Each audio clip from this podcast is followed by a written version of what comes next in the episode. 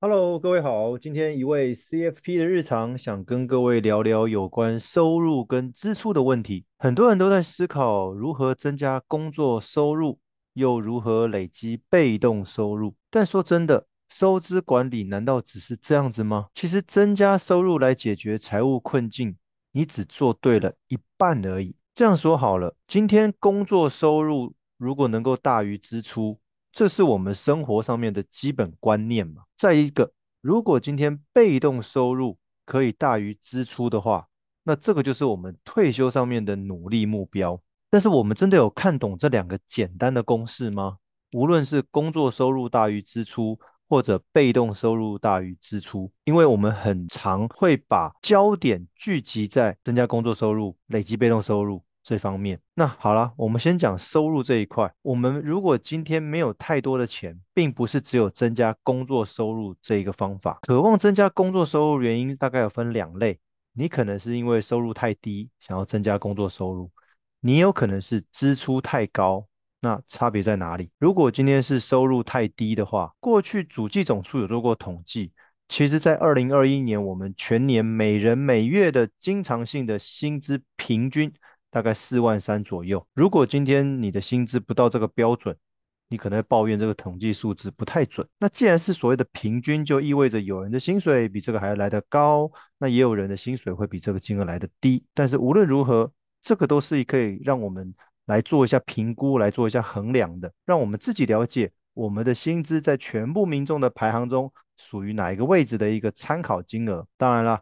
如果今天我们的薪水不及这个平均金额四万三的话，或许我们该想办法透过兼差或者跳槽来增加收入哦。但是如果都没有办法提升薪资水准，有两点我们可以检视一下。第一个，你可能运气不好，遇到小气的老板。那如果有可以学习的专业技能，在这间公司它的学习资源有限的情况之下。我们也可能要考虑跳槽、转换部门、换个环境、公司等等，寻求一个懂得赏识你的主管，然后选择一个适合你的环境。那第二个呢，有可能是我们自己的能力不足。那如果是能力不足的话，我们可能需要透过下班的时间，找机会学习专业的知识，提升我们自己的工作专业能力，那才有办法培养我们在职场的一些专业价值。不过现在里面有一个盲点。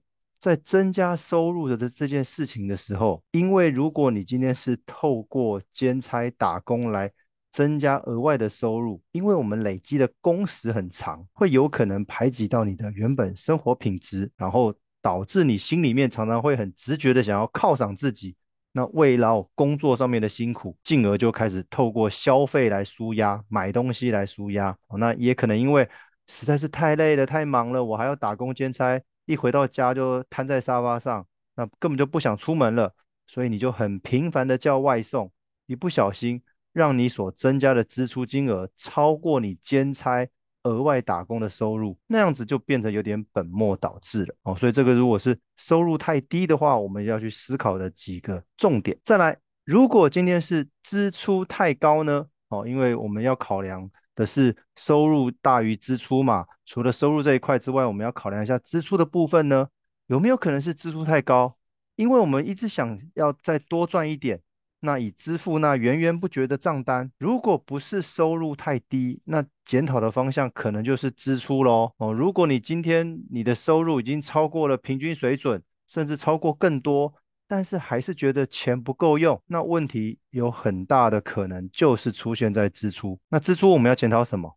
大概就四个方向哦。这个过去我们在协助民众做财务咨询的时候所统计出来的结果。第一个，你平常生活应该花太凶了吧？这个是支出过高一个很重要的关键。大部分是生活上面的消费习惯，你常常有一些不起眼的小额支出。整个月累积下来就是一个可观的金额哦，也有可能是信用卡的分期、你的预支消费哦，让导致你未来的卡费账单哦，你都是会担心说，诶，奇怪，我的卡片是不是被盗刷了？怎么这一个月的卡费那么多？